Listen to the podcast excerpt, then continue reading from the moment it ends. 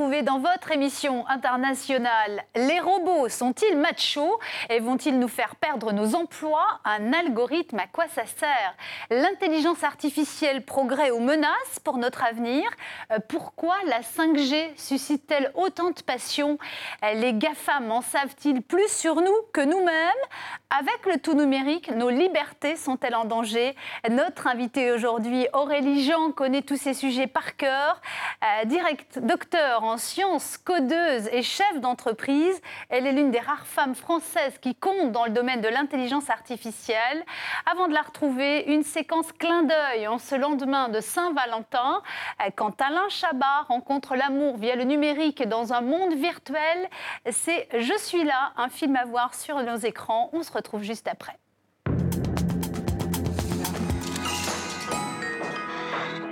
Bonjour Sou, vous allez bien? Ça va bien, Maxley. Tu t'habilles différemment, puis tu changes tout dans le resto. Faut quand même que tu refermes des cases de temps en temps. Bonjour, Vous êtes où? Au travail. Tu passes tes nuits à skyper dans le jardin, je me disais que t'as peut-être quelque chose à me dire. Attends, pardon. Excuse-moi, tu disais. C'est quoi, laisse tomber? Non mais attends, ouais. David Waouh.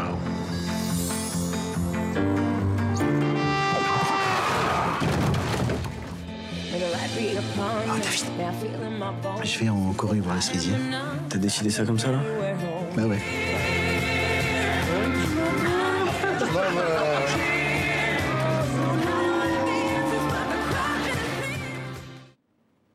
Bonjour Aurélie Jean, merci d'avoir accepté notre invitation sur le plateau d'International. Merci aussi à vous, Alain Salle, qui est journaliste au journal Le Monde, partenaire d'International. Alors dans ce film, cet homme, hein, incarné par Alain Chabat, tombe amoureux via Instagram euh, d'une sud-coréenne. Euh, vous qui êtes euh, scientifique, docteur en sciences, vous êtes à la tête d'une société de conseil en données et en intelligence artificielle à, New York. L'amour, ça peut être une question d'algorithme ou ça peut s'expliquer comme ça? Je pense que c'est intéressant que vous disiez ça parce que dans mon livre, justement, je, parle, euh, je, profite d'un long passage pour parler de, l'algorithmique et de l'amour et de dire que l'algorithmique ne devrait pas intervenir dans l'amour pour plein de raisons, j'explique dans le livre. Euh, et entre autres, donc, par rapport au film d'Alain Chabat, c'est justement d'aller chercher la relation amoureuse, puisqu'en fait, comme je dis dans les, dans les applications de rencontres, en fait, ces algorithmes sont très bien pour trouver un soir sans lendemain, mais pas pour trouver l'amour, dû en fait aux critères archaïques utilisés par l'algorithme, mais aussi euh, à la plateforme elle-même. On va revenir justement à, à votre livre hein, qui s'appelle euh, Au-delà de la machine. Euh, il y a très peu de femmes scientifiques, notamment dans le domaine du numérique, de l'intelligence artificielle. Euh, dans votre ouvrage, vous racontez votre parcours, vous nous envoyez en voyage au pays des algorithmes. Comment expliquer qu'il y a aussi peu de femmes dans ce domaine? Alors, il y en a quand même, il y en a. C'est vrai qu'on on les oublie et, il faut en reparler de temps en temps. Il y a, beaucoup de Françaises quand même, euh, en France ou à travers le monde. Cela étant dit, il n'y en a pas assez, comme vous l'avez dit, et on est quand même très minoritaire. Euh, écoutez, je pense que c'est un milieu qui a peut-être subi une mauvaise presse. Euh, c'est vrai que moi, par exemple, je suis rentrée dans ce milieu par la physique et les mathématiques. J'ai pas fait d'école de sciences informatiques ou j'ai pas de diplôme de sciences informatiques, mais j'ai appris les sciences informatiques dès ma deuxième année d'université. Donc j'en ai fait pendant de nombreuses années, puis euh, les méthodes numériques en, durant ma thèse. Mais c'est vrai que moi je suis passée par la voie de la physique et des mathématiques. Et, c'est vrai qu'il y a plein de voies possibles et que les filles sont pas forcément, euh, n'ont peut-être pas d'appétence naturelle parce qu'on les encourage pas, euh, parce qu'elles ont peut-être une mauvaise image de la discipline. Or aujourd'hui ça change, puisqu'on voit, on leur montre en fait qu'avec l'intelligence artificielle, elles peuvent faire énormément de choses euh, pour impacter le monde et aider les gens. Est-ce que vous avez l'impression quand même que justement c'est en train de changer, ça, cette place des, des, des, des femmes, pas seulement dans les questions d'informatique, mais scientifiques au sens, euh, au sens large? Oui, j'ai l'impression que ça change, pas assez vite, je me permettrai Mm. de le dire quand même, mais oui, j'ai l'impression que ça change parce que justement on est en train de mettre énormément en avant euh, les disciplines scientifiques, et pas seulement les disciplines elles-mêmes, mais ce qu'on peut faire avec. Et on a vu, après on peut expliquer de plein de manières différentes, moi je ne suis pas experte dans- dans- en sociologie, mais il paraîtrait que les, les femmes et les jeunes filles sont très intéressées par ce qu'elles peuvent faire avec, c'est-à-dire l'application de la discipline et non la discipline elle-même. Et, et- et donc oui, c'est en train de changer, et puis il y a plein de, de, de communications, il y a des femmes scientifiques qui parlent, euh, je crois que c'était hier ou avant-hier, je ne sais plus. Enfin, il y avait la Journée internationale de la femme en sciences. Enfin, voilà, il y a des choses qui sont faites pour faire découvrir les sciences aux petites filles, aux jeunes filles et aux femmes. Aurélie Jean, à l'instant, on va continuer euh, justement à parler euh, d'intelligence artificielle et d'algorithmes, mais on va essayer de faire un petit peu de pédagogie et un peu de didactique parce que le sujet parfois peut paraître un peu abstrait. Euh, et pour bien comprendre ce qu'est l'algorithme, eh bien, on a demandé au professeur Cerchilini, que les téléspectateurs de TV5 Monde connaissent bien, de nous expliquer à quoi ça sert un algorithme. Le mot algorithme désignait au Moyen Âge le calcul en chiffres, ce qu'on appelle aujourd'hui l'arithmétique. Le terme s'est spécialisé au XIXe siècle pour désigner une suite finie et non équivoque d'instructions permettant de résoudre un problème ou d'obtenir un résultat. Aujourd'hui, les algorithmes occupent une place de plus en plus importante dans la prédiction des choix humains. Ils tendent par exemple à gouverner la prise de décision en matière de consommation, en fonction des choix précédents et des goûts repérés. C'est pourquoi les algorithmes font aujourd'hui l'objet de méfiance et de critiques. Ils sont utilisés non plus seulement pour classer des données, mais pour prédire des comportements, induire des décisions, inspirer des options. On peut craindre qu'ils ne restreignent par là même le libre arbitre. En religion, on a décidé de vous titiller un peu. C'est un danger pour le libre arbitre, euh, les algorithmes? Je pense qu'il y a beaucoup de choses qui peuvent être un danger pour le libre arbitre. Et les algorithmes, c'est pas tant les algorithmes, c'est les outils en général qu'on utilise au quotidien qui peuvent en fait nous écarter de notre propre libre arbitre, puisqu'en fait on va leur laisser en fait la plupart des décisions nous concernant, concernant notre vie, notre travail. Mais et donc c'est pour ça que euh, moi j'aime bien avoir un regard un peu optimiste quand même en disant que si les gens comprennent comment ça fonctionne, ils vont pouvoir avoir un regard critique et donc décider de choisir ou pas un outil plutôt qu'un autre, et même de ne pas utiliser d'outils, tout simplement pour certains aspects de leur vie. Voilà. Comment s'est passée votre rencontre, vous? Comment vous avez découvert les algorithmes? Alors, euh, je les ai rencontrés à l'âge de 19 ans, euh, puisqu'en fait, j'étais en deuxième année de licence à Sorbonne Université en maths physique. Et j'ai pris une option euh, sciences informatiques euh, parce que j'étais assez frustrée à l'époque. Il y avait la, le, bug de l'an 2000, je comprenais absolument pas de quoi ça parlait. J'étais très frustrée. Donc c'était avant tout, ça, naissait d'une frustration, hein, je vais être tout à fait honnête. Et donc j'ai pris ce cours de sciences informatiques et j'ai réalisé en fait durant les six premiers mois de ce cours, j'ai passé euh, mes six premiers mois en sciences informatiques avec un papier, un crayon à la main à écrire des algorithmes.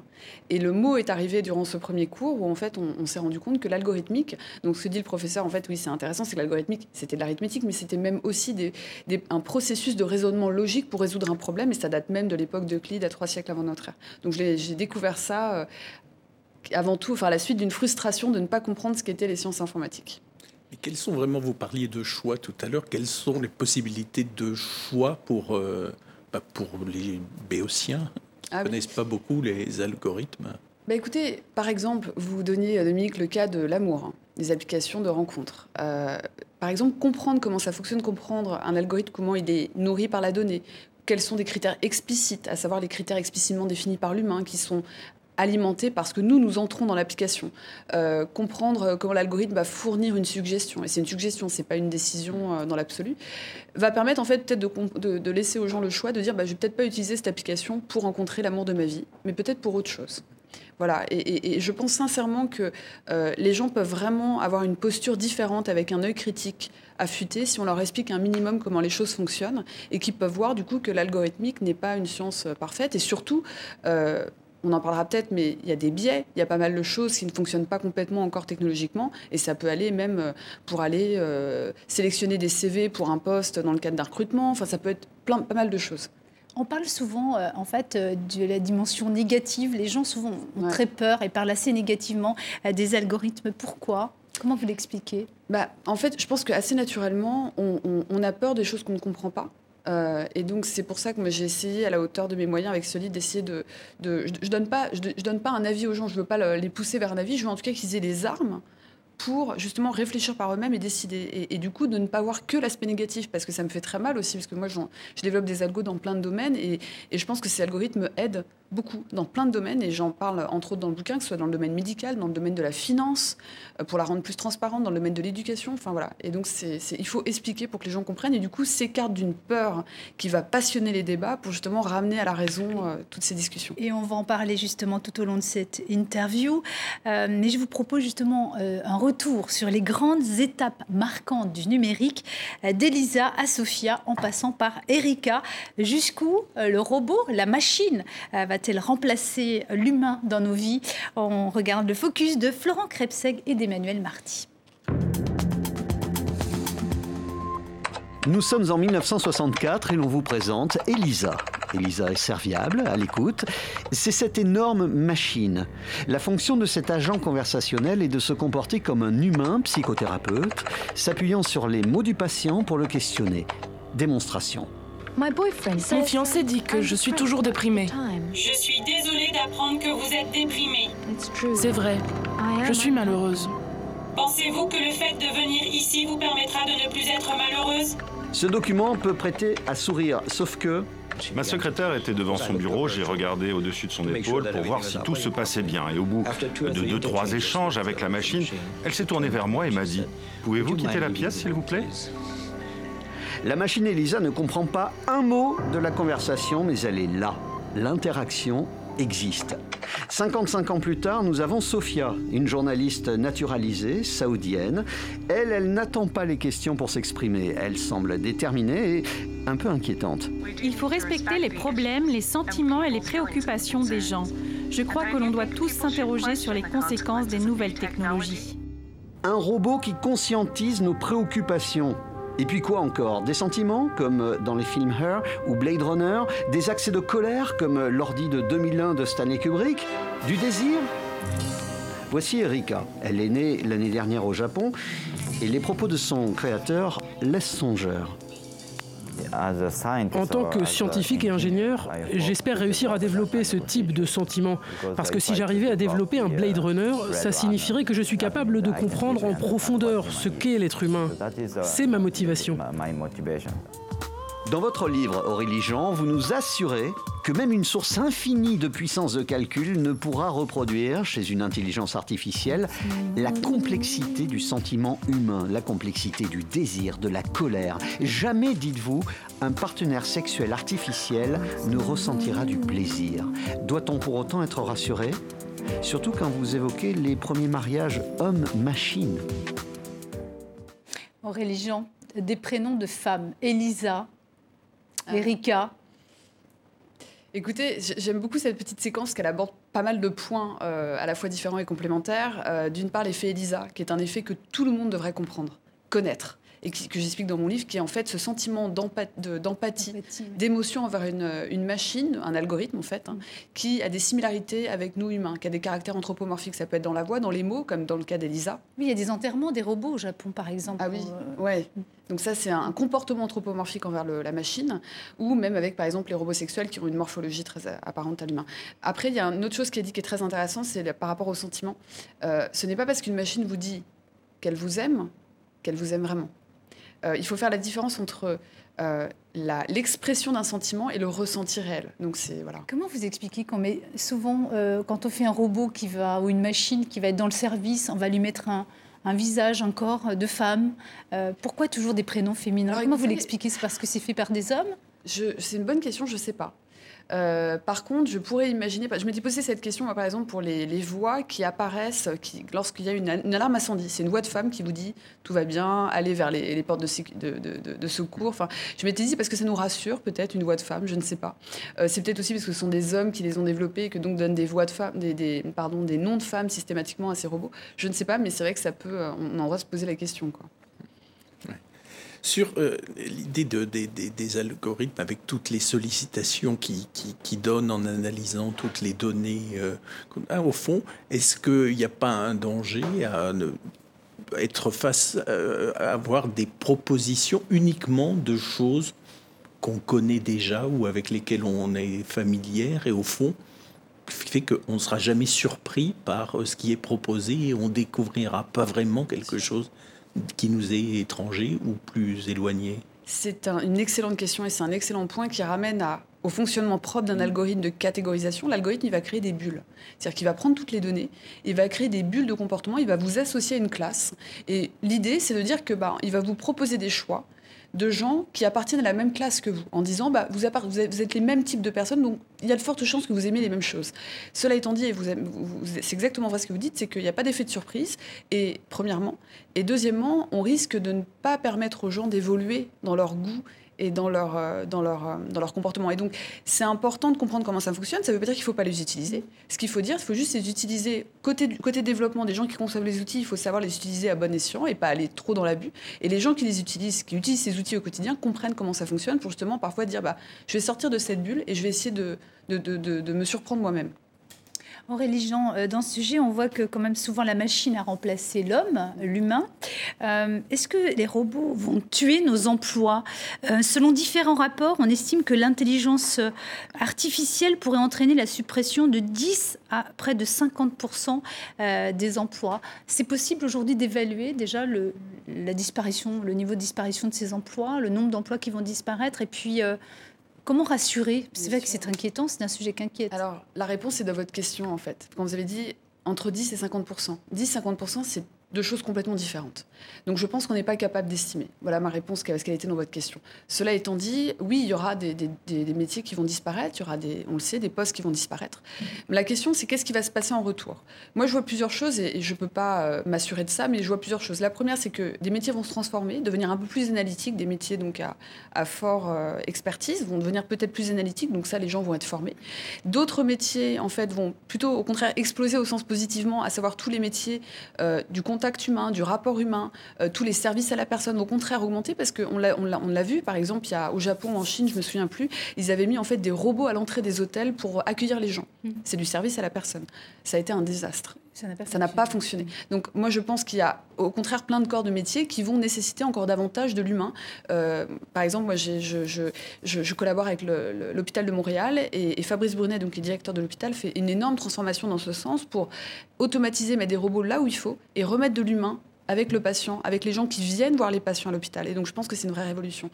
Euh, et puis, euh, il y a autre chose, c'est-à-dire que, alors ça, moi, je ne suis pas une spécialiste, mais c'est vrai que quand on regarde euh, sur les 50, 100 dernières années, on a travaillé de moins en moins. On est d'accord pour un salaire identique, voire un peu plus élevé. Donc on, peut, on peut imaginer que dans le futur, on va peut-être travailler peut-être moins de 35 heures pour un salaire identique, et du coup, euh, on va peut-être faire autre chose dans notre temps libre. Et c'est pour ça que, par exemple, tous les métiers du divertissement, au sens large, ça peut être le cinéma, le théâtre, la lecture, le journalisme, la télé, toutes ces choses-là vont peut-être gagner encore en importance, parce que les gens vont avoir vont en avoir envie, ou en tout cas avoir le temps de, de le faire. Je pense qu'il y a plein de choses qui vont se passer, mais c'est vrai que pour essayer de sortir du prisme négatif, pour, que ça marche, il faut que les, ce que je dis souvent, hein, les décideurs politiques et économiques de notre pays et de nos pays puissent aider des responsabilités face aux gens qui les emploient ou les citoyens de leur pays. Effectivement. Pardon. Est-ce que vous avez l'impression justement que c'est anticipé, que ça fait partie des réflexions des décideurs politiques ou économiques? Si vous citez par exemple, euh, ça doit conduire à une réduction du temps de travail, c'est pas tout à fait, euh, c'est pas tout à fait euh, la musique qu'on entend pour le futur, quoi, une réduction du temps de travail. Alors, parce qu'en fait, la politique qui est faite, moi je suis pas une spécialiste de la politique, mais la politique qui est faite aujourd'hui, elle est faite pour les 5 années à venir, 10 ans elle n'est pas faite pour les 50 ou 100 années à venir. Donc c'est difficile de, mettre en place des... voilà. Euh, cela étant dit, euh, c'est vrai que moi je me pose beaucoup de questions à savoir, c'est très divers, c'est-à-dire qu'il y y a des personnes, personnalités politiques qui ont vraiment conscience de comment ça fonctionne, d'autres qui sont un peu déconnectés. Et pareil chez les décideurs économiques, il y a des, il y a des, il y a des patrons d'entreprise, moi je les trouve impressionnants, qui ont vraiment, qui ont compris, qui ont une vision, qui ont compris qu'il fallait transformer leur métier, accompagner les gens. Il y en a d'autres qui ne le font pas encore, qui l'ont peut-être pas compris, qui le disent, mais qui ne le font pas vraiment. Donc je pense que c'est très très divers. Euh, mais en termes politiques, je pense que oui, c'est difficile d'avoir, de, de, de, regarder la politique menée aujourd'hui pour dire est-ce qu'elle est en accord vraiment avec ce qui va. Parce que la plupart des choses sont décidées pour les 5 à 10 ans. Après, il y a des visions à développer chez les décideurs politiques. Et là, euh, je pense que c'est très, euh, très varié. Le maire démocrate euh, de New York, Bill de Blasio, en avait fait un thème de campagne quand il était candidat à la présidence américaine. Il disait il faut taxer les robots.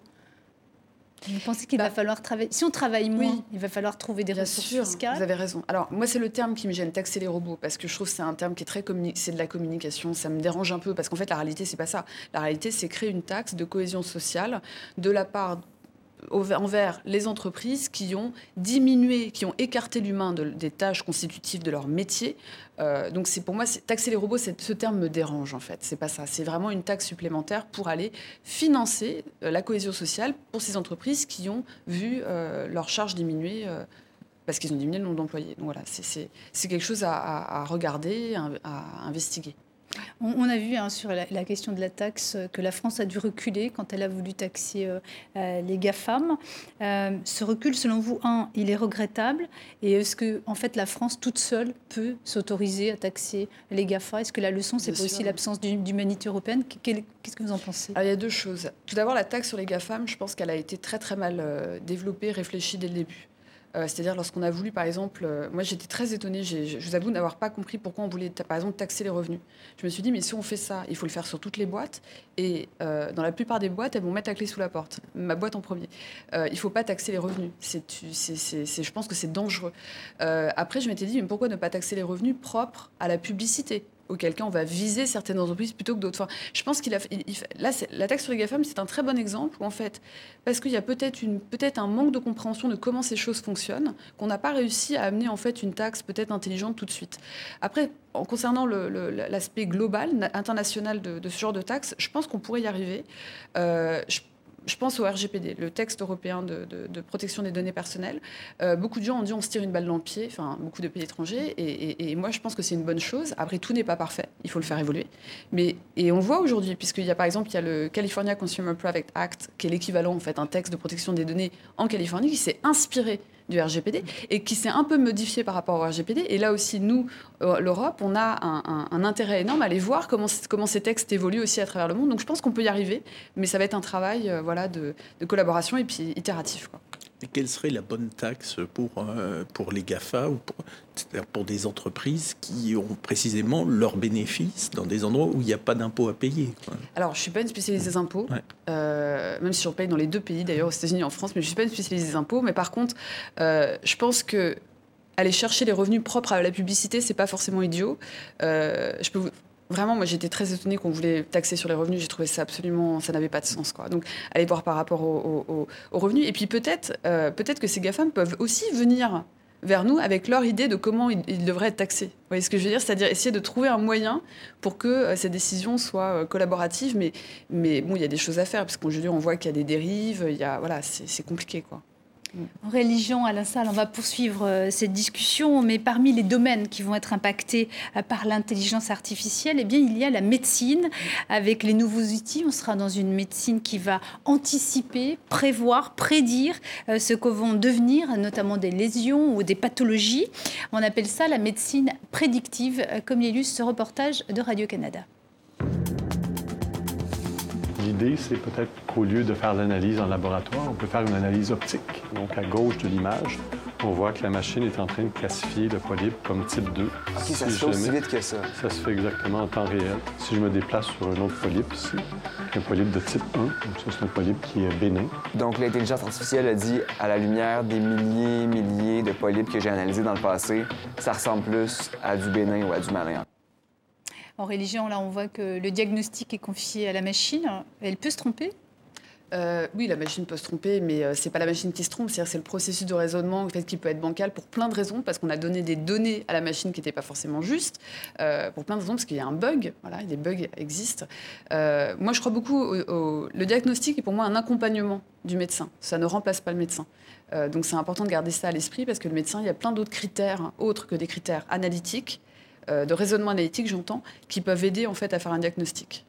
Mais ça va changer le métier de médecin quand même. Euh, il y a des spécialités médicales qui vont disparaître. Est-ce que vous ressentez une certaine hostilité de la part du milieu médical ou est-ce qu'au contraire, il y a beaucoup de discussions euh, sur la manière dont leur métier, les métiers vont échanger? Alors, je pense que c'est très biaisé parce que les médecins avec lesquels je travaille sont des gens qui se transforment. Donc, moi, j'ai une vision des, médecins qui, prennent le sujet de l'IA, qui vont essayer de se transformer, de comprendre comment ils peuvent aller au, enfin, de complément, d'être en, complément de, ce diagnostic donné par la machine. Ce qui n'est pas nouveau, d'ailleurs, il y a pas mal de choses qui sont déjà faites en fait par des machines depuis très longtemps, euh, que ce soit par exemple pour des tests euh, biologiques sur des prélèvements.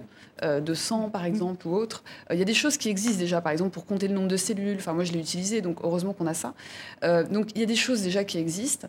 le médecin va son métier va sûrement se transformer, comme tout le monde d'ailleurs. Il va devoir aussi comprendre les machines qu'il utilise. Les techniciens aussi, tous les, tous les gens en fait, de la, du milieu de la santé, il n'y a pas que les médecins, vont devoir aussi développer un œil critique par rapport aux machines qu'ils utilisent. Mais, mais encore une fois, j'ai un avis biaisé parce que je ne côtoie que des médecins qui se transforment. Donc moi, j'ai l'impression que les médecins se transforment et veulent s'approprier le sujet. Donc, euh, Mais ça va toucher tous les médecins, les généralistes ou plutôt que les spécialistes Alors c'est intéressant que vous disiez ça parce que Dominique parlait des de certains métiers chez les médecins qui vont disparaître. Euh, moi, pendant longtemps, j'ai cru que les radiologues allaient disparaître. Je me dis, bah oui, on a des outils formidables, on n'a pas besoin. Jusqu'au jour où j'ai rencontré, où j'ai passé du temps avec un radiologue qui s'appelle Philippe Benilouche. Euh, et j'ai passé du temps avec lui et je me suis rendu compte qu'en fait, c'était plus compliqué que ça. Et lui-même m'a dit, lui qui utilise des outils déjà dans son, dans son cabinet et qui adore ces outils, il me dit, ben moi, en fait, mon métier se transforme parce qu'en fait, je reviens vers le patient. C'est-à-dire que ces outils qui me donnent des indications me donnent pas, pas complètement parfait, et, parfois j'apporte un élément supplémentaire. Et puis surtout, je regarde les facteurs cliniques qui sont des, sont pas pris en compte aujourd'hui dans les algos sur des images, qui sont purement imagerie. Donc, il regarde les facteurs cliniques, et puis euh, il, il, il, retourne vers le patient pour faire des procédures sur le patient, des, actes médicaux. Euh, donc voilà, donc je pense, moi j'ai beaucoup appris à son contact. Alors, concernant l'épidémie de coronavirus, il y a une intelligence artificielle canadienne qui avait identifié le début mhm. de cette, les prémices euh, de cette épidémie plusieurs jours avant l'OMS. Euh, mais les autorités euh, de santé, les compagnies aériennes, les hôpitaux publics à qui l'alerte avait été donnée par cette intelligence artificielle canadienne n'en ont pas tenu compte. Il va falloir aussi qu'on apprenne aussi à écouter, à laisser aussi une part. Il va falloir que le milieu médical, mhm. par exemple, accepte aussi parfois de laisser la machine quelque l'alerter alors, je ne connais pas les tenants, les aboutissants et la chronologie, mais je vais m'y intéresser parce que c'est très intéressant. Par contre, euh, je pense que c'est une bonne nouvelle, hein, le fait que les gens ne suivent pas forcément la suggestion algorithmique. maintenant, c'est pourquoi ils ne l'ont pas suivi. Si c'est par manque de compréhension et par peur, c'est dommage. Si c'est par meilleure compréhension et du coup un œil critique par rapport à cette suggestion algorithmique, c'est une bonne chose. Donc là, on voit, bon, c'est plutôt, ça n'a pas forcément, forcément marché, je ne sais pas pourquoi.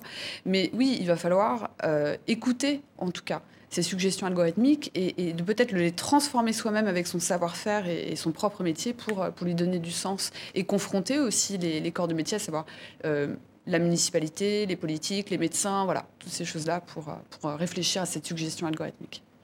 Aurélie Jean, on a vu à l'occasion de cette épidémie qu'en Chine, justement, des drones euh, pouvaient interpeller les passants qui ne portaient pas leur masque. La Chine, vous allez voir, qui vient d'innover avec des juges numériques. C'est un extrait d'un sujet de nos collègues de la RTBF, la télévision publique belge. On se retrouve juste après. L'intelligence artificielle, la Chine en raffole. Que ce soit pour payer une commande au restaurant grâce à la reconnaissance faciale, ou surveiller les passants dans leurs moindres faits et gestes. Mais plus incroyable encore, il est désormais possible d'être jugé par un juge lui-même artificiel. Il est à gauche, les deux parties à droite. La défense s'oppose-t-elle à la nature des preuves présentées par le plaignant? Pas d'objection. Ses concepteurs et ses responsables n'y voient que des avantages. C'est aussi une amélioration de la justice. Ce modèle permet de clore des affaires plus rapidement parce qu'une justice lente est une mauvaise justice. Plus d'un million de plaignants se sont déjà inscrits pour tester cette nouvelle façon de comparaître devant un juge en restant dans son salon. Ils jugeront eux-mêmes de l'efficacité et de l'amélioration de leur système judiciaire vendu par les autorités chinoises en religion euh, des jugements rendus par des humanoïdes euh, dans un pays où les citoyens peuvent désormais être notés en fonction de leur bon ou mauvais geste ou de leur bon ou mauvais compte bancaire. Euh, on appelle ça le crédit social. La Chine est vraiment le pays qui est en pointe de l'application, de la mise en application de l'intelligence artificielle. Est-ce que ça, c'est pas une source d'inquiétude dans la mesure où finalement l'intelligence artificielle, bah, elle va être un peu, en tout cas, une intelligence artificielle un peu loin de la question des droits de l'homme, notamment, ou des libertés individuelles des protections des données personnelles Bien sûr. Alors c'est marrant parce que moi je vois la Chine comme le plus grand laboratoire d'expérimentation mondial sur l'IA. C'est-à-dire qu'ils font des choses que personne d'autre ne fait. Ils appliquent. Ils appliquent sur des sujets et donc moi je regarde toujours, j'observe, j'analyse et du coup ça force tous les autres pays à se poser des questions et du coup à, mieux se préparer. Concernant la justice, moi je suis très, euh, très dérangée par ça parce qu'il suffit de parler avec un juge pour comprendre que la justice n'est pas qu'un ensemble de textes, mais c'est aussi de l'interprétation, de la compréhension du cas, de l'histoire de la victime, de l'histoire du, de l'accusé, des choses comme ça.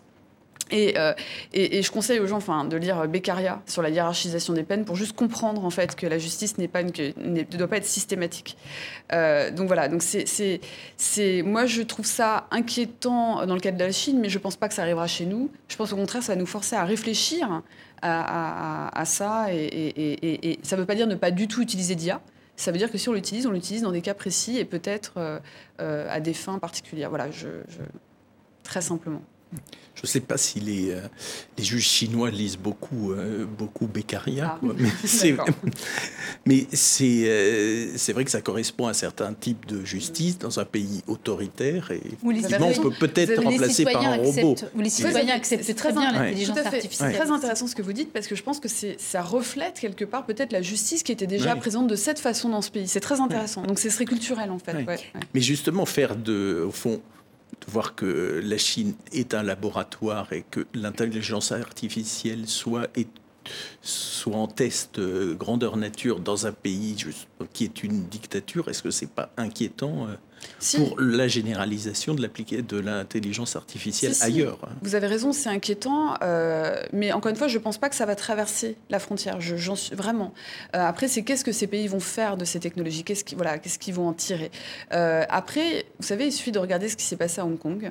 C'est-à-dire que je pense que les gens, une fois qu'ils auront compris comment ça fonctionne et qu'est-ce que ça veut dire pour eux, pour leur liberté, euh, peut-être qu'il va y avoir un acte de rébellion individuel et collectif et qui peut amener en fait à des choses euh, comme ce qui se passe à Hong Kong.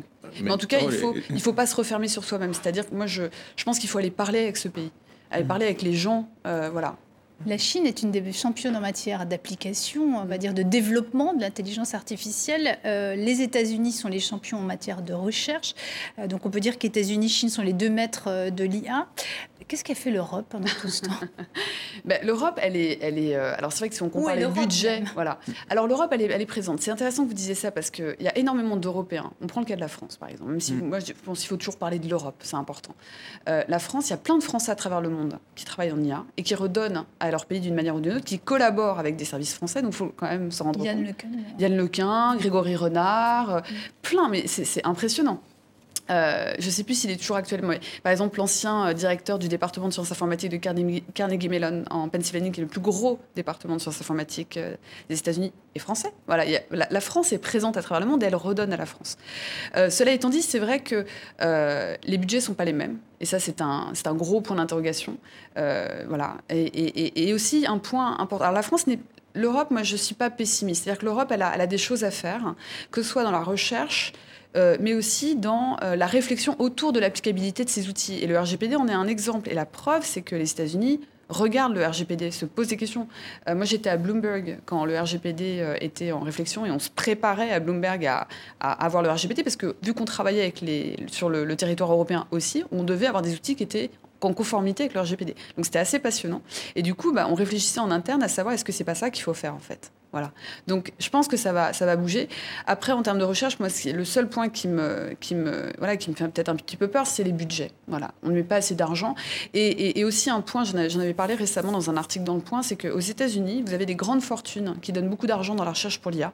Euh, par exemple, Chasman, qui est le, le PDG de, Blackstone, qui avait donné 350 millions de dollars, je crois, au centre d'IA du MIT, qui récoltait en tout un milliard de dollars. Euh, on ne voit pas beaucoup de fortunes françaises mettre de l'argent dans l'IA, dans la recherche Et ça, c'est une question que je me pose parce que pourquoi? Et, ce ne sont pas des personnes qui... Parce qu'elles donnent de l'argent pour plein d'autres choses, pour la médecine, pour... Et je pense qu'il y a peut-être un, manque d'appréciation, de, enfin, ils ne se rendent peut-être pas compte de l'impact de l'IA pour la société. non plus l'IA pour l'instant, peut-être c'est une question de prestige. je pense que c'est voilà, je pense qu'il y a, il y a, peut-être que nos grandes fortunes le voient sous un prisme déformant. Alors si elles écoutent aujourd'hui, voilà, je leur conseille d'aller mettre de l'argent dans la recherche pour l'IA parce que c'est un, un, différenciateur économique et sociétal fort pour l'Europe. Et vous, à titre personnel, pourquoi euh, être parti, vous installer aux États-Unis Alors moi, je suis partie en 2009 après ma thèse, euh, parce qu'en fait, euh, c'est marrant parce que les gens disent beaucoup, oui, les, gens partent à cause de l'argent. L'exode des chercheurs C'est pas vrai, français. on part pas à cause de l'argent. Je peux vous l'assurer, on part en fait pour aller chercher une autre manière de travailler, ce qui était mon cas. C'est-à-dire, vous savez, j'avais 26 euh, ans, donc on est un peu jeune, on sait pas trop. Enfin, l'argent n'est pas forcément sa priorité, je vais être honnête. Hein. Surtout quand on sort de thèse et qu'on n'a pas forcément gagné beaucoup durant 3-4 ans. Mais, mais moi, c'était vraiment une question de liberté parce que là, il y a une grosse différence sur la manière dont la recherche fonctionne en France aux États-Unis. Euh, il y a des inconvénients et des avantages des deux côtés, mais c'est vrai qu'aux États-Unis, il y a une liberté lorsqu'on est chercheur, que ce soit sur les, quand on est jeune chercheur, j'insiste sur jeune chercheur, sur les sujets sur lesquels on travaille, sur comment on organise notre équipe, sur l'argent qu'on gagne euh, pour ces travaux de recherche. Il y a une grande liberté qu'on a peut-être moins en France. Moi, en tout cas, c'est ça qui m'a fait partir. Et pourquoi vous n'en voulez pas? Alors maintenant, je vis entre les deux pays. Voilà. Et, je le dis d'autant plus parce que les gens parlent de fuite des cerveaux. Et j'essaie de voir le verre à moitié plein, étant américaine de culture aussi. Donc euh, je dis qu'on on a un rayonnement à l'international de nos talents. Et vraiment, j'insiste parce que moi, je rencontre plein de Français à l'étranger, enfin surtout aux États-Unis, au Canada, des gens qui redonnent à la France. Je vous, assure, par des collaborations avec des ministères, avec des entreprises, avec des PME, des grands groupes, bref. Et, ça, il faut en parler, en fait. et, euh, et voilà. Mais pendant dix ans, enfin ces dix dernières années, on a vu la Chine et les États-Unis développer l'intelligence artificielle, l'Europe beaucoup moins, euh, euh, comme on le disait tout, à l'heure, l'Union européenne. Mm, mm. Et, euh, et là, vous dites encore, mais les budgets sont toujours insuffisants. Est-ce qu'on aura, est-ce qu'on peut encore rattraper ce retard? Moi, je pense que oui, parce que euh, sinon, euh, c'est triste de dire que c'est pas possible. Donc oui, moi, je pense que c'est possible, euh, mais il va falloir peut-être diversifier les sources de, de, financement. C'est pour ça que je pense mm. aussi à des financements privés. par exemple, moi, j'ai travaillé mes deux premières années de recherche aux États-Unis, étaient financées la moitié par le Centre national de recherche américain, qui est l'équivalent de l'ANR chez nous, et l'autre moitié, c'était par un fonds privé de donateurs privés qui finançaient la recherche sur le cœur. Voilà, donc il faut encore davantage essayer d'attirer de, l'argent aussi des fonds privés, des donateurs. Il y a Montréal aussi au Canada qui essaye euh, de devenir la place forte euh, au niveau de la recherche, hein, pour le coup, en matière d'intelligence artificielle. Et pourtant, selon un rapport d'Elemental, euh, le Canada ne serait qu'à la quatrième place derrière les États-Unis, la Chine, le Royaume-Uni et d'autres. vous pensez vraiment que que ce soit le Canada qui a une taille un peu plus importante peut-être qu'un que pays comme la France, on peut encore aujourd'hui rattraper, tenter de rattraper les États-Unis et la Chine? Alors, je pense que moi, c'est marrant parce qu'on a tendance à mettre les États-Unis et la Chine au même niveau. Pour moi, c'est deux choses différentes. Euh, les États-Unis, c'est pas la Chine, vraiment. Euh, comme vous l'avez très justement dit, en niveau recherche, ils sont très avancés, mais ils ne sont pas du tout dans, ils, ne, touchent pas aux libertés des individus. Donc, je pense qu'il faut vraiment séparer. Donc, parlons que des États-Unis pour avoir un, comparable euh, juste. encore une fois, je pense qu'il faut des budgets. Il faut aussi, alors ça, c'est un avis très personnel. Il y a plein de gens qui vous diront autre chose, mais faisant ma recherche toujours avec la les États-Unis et le Canada, c'est vrai que moi j'aimerais qu'on libéralise davantage la recherche en France. Euh, et en Europe, je ne connais pas trop les fonctionnements des autres pays européens, donc je ne pourrais pas parler pour les autres pays, mais la libéraliser davantage pour permettre aux jeunes chercheurs de prendre des risques, de se lancer, du coup d'attirer ces jeunes qui juste qui ont envie de faire, de tenter, euh, voilà. Euh, parmi les sujets aux religions qui suscitent beaucoup de débats, il y a bien sûr la 5G. Euh, certains États l'ont déjà adoptée, d'autres comme le Canada sont justement en train de se poser la question. Mais au juste, la 5G, à quoi ça sert? Euh, Qu'est-ce qu'elle va changer? Les explications en images. La 5G, petite sœur dans la famille des G. Après la 2G ou Edge qui permettait à Roger d'écrire des SMS d'amour à Erika, après la 3G et la 4G qui permettaient à Erika de tromper Roger sur Tinder, la 5G, un nouveau réseau mobile censé permettre à des dizaines de milliards d'objets d'être interconnectés. Bienvenue dans l'Internet des objets. Les opérateurs téléphoniques la promettent ultra rapide, jusqu'à 100 fois plus rapide que la 4G. Le temps de latence aussi sera raccourci, c'est-à-dire le temps d'attente lors d'une connexion. De quoi rendre possible la traduction simultanée, la conduite en temps réel de voitures ou de robots de chirurgie. Rapide, puissant, réactif, etc. Donc magique? Non, physique. Un inconvénient? L'Office fédéral de la communication estime que plusieurs milliers d'antennes supplémentaires devront être construites pour accueillir la 5G.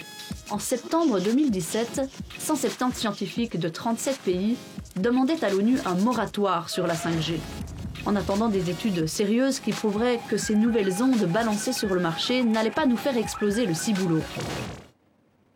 Voilà, religion, euh, est-ce que ça va nous faire euh, le petit boulot? Comment vont aller nos cerveaux avec la 5G Il y a des inquiétudes, il y a vraiment du souci à se faire? Écoutez, je ne connais pas le caractère géopolitique de la 5G. Je peux juste vous dire en fait que la 5G, bah, on l'attend euh, vraiment avec impatience parce qu'on va faire un bond géant dans, les, dans tout ce qui est comment dire, déplacement de données en fait, euh, pour tous les objets connectés. Et, on sait que ça va, ça va nous permettre d'aller plus loin dans l'utilisation d'objets connectés, enfin en tout cas d'objets, euh, d'outils qui ont besoin d'être connectés avec l'extérieur pour aller, aller, chercher de la donnée pour pouvoir mieux fonctionner. Euh, on parle de la voiture autonome, mais il y a plein d'autres choses en fait. Donc, donc oui, oui. Pour être à la pointe de l'intelligence artificielle en région, il faut des données, mm. beaucoup de données, des méga données, on appelle ça le big data. mais comment on peut tenir la concurrence tout en protégeant les libertés individuelles Est-ce qu'en fait, est-ce qu'en fait c'est possible finalement d'être excellent pour un pays en matière d'intelligence artificielle tout en protégeant les données personnelles? Oui, parce qu'en fait, euh, étonnamment, euh, vous savez, on peut soit récolter énormément de données en disant bah, on va l'utiliser à un moment donné et puis on va faire quelque chose, et soit avoir cette politique européenne qui est de minimiser la donnée. Donc à chaque fois qu'on collecte de la donnée, il faut justifier quelle va être l'utilité de cette donnée. Euh, et donc, euh, je pense que la politique de, de, de, de, se dire on va collecter toutes les données qu'on veut, c'est pas forcément la bonne politique. Et même technologiquement, il n'y a pas forcément besoin de ça, euh, vraiment.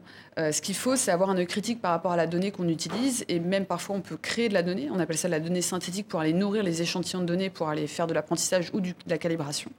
Donc, je pense que c'est plus compliqué que ça. On a, on a cette idée en fait qu'il faut que j'aime pas du tout cette expression la donnée est le nouveau pétrole du 21e siècle. Je pense que voilà, l'or noir. Je pense que c'est c'est un peu c'est c'est un peu bancal. Enfin, c'est un peu vite dit, en fait. C'est, euh, Je pense au contraire que si on protège, si on a des réglementations qui vont protéger les données des gens, les gens vont pouvoir du coup euh, aller vers certains outils plutôt que d'autres.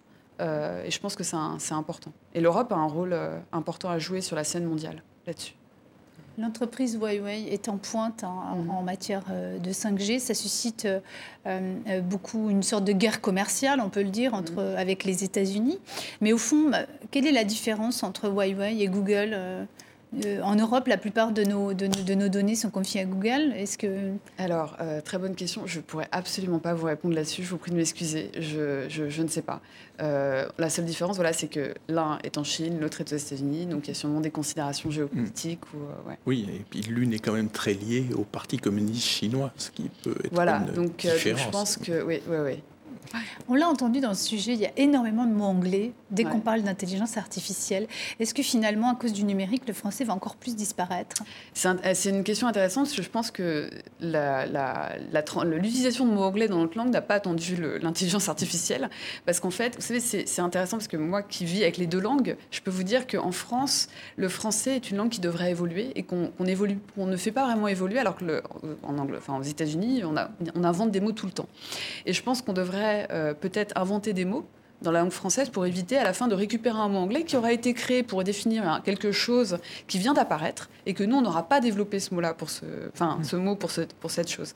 Donc je pense que euh, c'est pas lié à l'intelligence artificielle, mais je pense qu'il faudrait aussi accepter en France, en français, dans la langue française, euh, protéger une langue, c'est accepter de la faire évoluer, avec de nouveaux mots français peut-être. Comme le, Canada fait ça, voilà. Le Canada, le Canada moi, je suis hmm. impressionnée quand je travaille avec euh, des mes collaborateurs canadiens, mais j'adore, alors je comprends pas toujours tout, donc, mais ça, m'apprend. mais par exemple, voilà, à, créer des nouveaux mots et puis s'imposer. Moi, je me, je me l'impose énormément, surtout maintenant que je, voilà, quand je suis sur des plateaux télé, je, fais très attention aux mots que j'utilise pour éviter de, de, mettre de l'anglicisme en fait dans, dans, dans, mes phrases. Et vous envoyez plutôt des courriels ou des mails? Ah des mails, voilà. Très bon. Mais vous voyez, c'est joli des petites choses comme ça. Courriel, c'est tellement plus joli. Oui, mais ça n'a pas marché finalement. Ça n'a pas marché. Ben oui. Mais, mais, après, ce serait intéressant de savoir le, le mot courriel est venu avant ou après mail?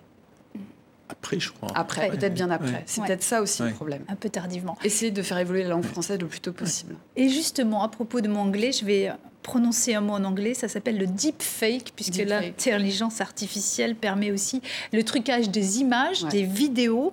Avec cette technique, on peut faire dire absolument n'importe quoi à n'importe qui. Regardez.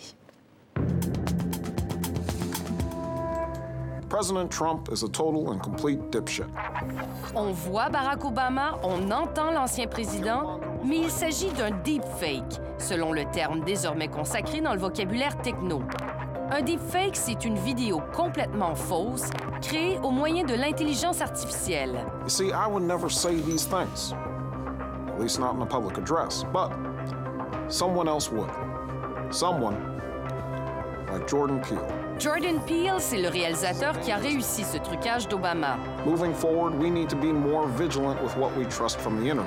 Son but était d'alerter le public aux dérives potentielles du procédé. Voilà un extrait du magazine Enquête sur Radio-Canada. Euh, comment lutter contre ces, fausses infos, ces infox? Euh, C'est l'éducation. Est-ce qu'aujourd'hui, le ministre français de l'Éducation nationale dit qu'il faut éduquer les jeunes au numérique? Est-ce que ce n'est pas déjà un peu tard? Alors il y a deux choses. Non, c'est pas tard, parce qu'il faut que les gens comprennent comment les outils fonctionnent. Mais même moi, qui développe ces outils, je vais sûrement être victime d'un deepfake un jour parce que j'aurais du mal à voir que c'est un deepfake. Parce que les deepfakes sont quand même très très impressionnants et ça va aller de. Très bien fait, oui. C'est extrêmement bien fait. Donc euh, c'est pour ça qu'il y a autre chose par ailleurs que le ministre de l'Éducation sur lequel il travaille, c'est le développement de l'esprit critique chez les, enfants et les élèves, les étudiants, parce qu'en fait, je pense que ce qui va faire qu'on va arriver à combattre ces deepfakes, c'est l'esprit critique, la contextualisation de la vidéo. C'est-à-dire que de voir euh, le président Obama dire des choses atroces sur le président Trump, on est en droit de se poser est-ce que vraiment il aurait pu faire ça? Sûrement pas. Mm. Ça, donc la contextualisation et puis, euh, et puis la, confiance. C'est-à-dire euh, de, c'est-à-dire d'avoir confiance ou pas dans la source d'information. Et c'est là où la presse va avoir un rôle encore plus important plus légitime euh, dans, euh, dans, dans, la, propagation de vraies informations. Mais la presse est mise en concurrence justement ah par euh, des, des, des, alors de, bah, des, des, des, infox permanentes et tout. Et là aussi, bah, il y a des gens qui n'écoutent que ces infox ou qu'une interprétation biaisée et qui récusent au fond, les mainstream médias. Non, vous avez entièrement raison, et c'est pour ça que le travail mainstream, de la... vous voulez dire grand public. Grand public, vous voyez. euh, oui, vous avez entièrement raison, et c'est pour ça que la presse a, a des grands défis. Euh, mm. qui arrivent, enfin qui sont présents, et ça va entre autres dans la, la confiance aussi. C'est pour ça que je parlais de confiance, mm. c'est-à-dire que les gens, euh, vous savez, j'avais vu dans une étude que les métiers dans lesquels les, les Français n'avaient pas confiance, c'était magistrats, journalistes, politiques, et je trouve ça dommage. Donc il y a un gros travail de la part des journalistes à essayer de regagner la confiance des, Français, si on parle de la France en l'occurrence, pour que ces gens puissent aller regarder, écouter, lire la presse française et pas euh, n'importe quel contenu euh, à tout moment sur n'importe quelle source de médias internet ou autre. Toutes ces manipulations, euh, toutes, ces, vidéos, ces deepfakes nous amènent à parler donc, des manipulations. Et donc, on ne peut pas oublier, bien sûr, le scandale de Cambridge Analytica. Hein. C'est via Facebook, la société Cambridge Analytica a, pu recueillir à peu près les données de 90 millions d'utilisateurs Facebook américains afin de manipuler l'opinion d'une certaine catégorie d'électeurs, ce qui a a priori favorisé largement l'élection euh, de Donald Trump euh, aux États-Unis. On peut redouter de nouvelles manipulations pour ah les élections de 2020 Absolument, parce même si Twitter et YouTube ont annoncé qu'ils allaient justement euh, mener une campagne pour faire très attention, insister sur les vidéos qui sont falsifiées. Alors, la manipulation d'opinion, elle a toujours existé, toujours dans l'histoire. La différence aujourd'hui, c'est les échelles de temps et les outils qu'on utilise. Les échelles de temps parce qu'on va très vite et les outils qu'on utilise parce qu'on a des outils pervasifs, voilà, euh, et puis des outils numériques, en fait, les gens les utilisent, vont aller vers un seul canal d'information, donc c'est un peu compliqué. Donc oui, il y, a des, dangers. Maintenant, comment euh, aller contre ça? Euh, j'ai pas la réponse comme ça, je pense que c'est très compliqué. Et il va falloir aussi, je pense, travailler en collaboration avec ces fournisseurs d'informations, ces médias alternatifs qu'on voit comme Twitter, Google, Facebook, euh, peu importe, pour justement trouver des solutions en collaboration euh, mais c'est oui, enfin, il faut, il faut, euh, faut, il y a une menace, certainement une menace qui est beaucoup plus large que des élections, une menace sur la démocratie elle-même. Mais est-ce que vous estimez que justement Facebook, par exemple, et d'autres euh, Gafa ont bien géré l'après Cambridge Analytica, ont pris les mesures nécessaires pour éviter que ça se reproduise Alors, difficile à dire. Dans le cas de Cambridge Analytica, en plus, je pense que c'est pas Facebook directement, c'était un ancien employé de Facebook. Enfin, je ne voudrais pas. Mhm. il y a une exploitation des données, failles, les failles de Facebook Exactement. les failles de Facebook ont été exploitées euh, les données. Euh, cela étant dit, euh, les grands, ces grands groupes vont devoir aujourd'hui, et on le voit, il y a Mark Zuckerberg, je crois, qui vient, je ne sais plus quand, là, pour voir la Commission européenne, je ne sais plus exactement, mais ces grands géants vont devoir travailler avec les États pour trouver des solutions, pour la simple et bonne raison, c'est que déjà, ils ne peuvent pas trouver des solutions eux-mêmes, sinon ça va leur faire prendre des décisions qu'ils ne veulent pas prendre par rapport à la liberté d'expression ou à, un choix de dire, bah, je ne sais pas, par exemple, 20 jours avant les élections, on, refuse tout contenu politique, je ne sais pas. ils ne peuvent pas prendre ce genre de décision, c'est compliqué, c'est délicat, sensible, euh, en termes de liberté d'expression et autres. Après, pourquoi ils sont obligés de, de travailler avec les États? C'est parce qu'aujourd'hui, ils ont un risque réputationnel tellement fort qu'en fait, s'ils ne le font pas, ça risque de les endommager encore davantage. Donc je, je, pense que ça va être par la force, par une obligation, en fait, que les, les gens vont, vont, devoir mmh. travailler, ces entreprises vont devoir travailler main dans la main avec. Euh, avec Mais les, résultats de ces entreprises n'ont pas véritablement baissé depuis. Et ça, c'est intéressant. Quand elles négocient face à des États, elles négocient comme quelqu'un qui est plus puissant que ces États. Mais c'est intéressant que vous disiez ça parce que, par exemple, alors, regardez le Cambridge Analytica. À l'issue de Cambridge Analytica, est-ce que Facebook a eu un nombre d'utilisateurs qui a diminué? Non.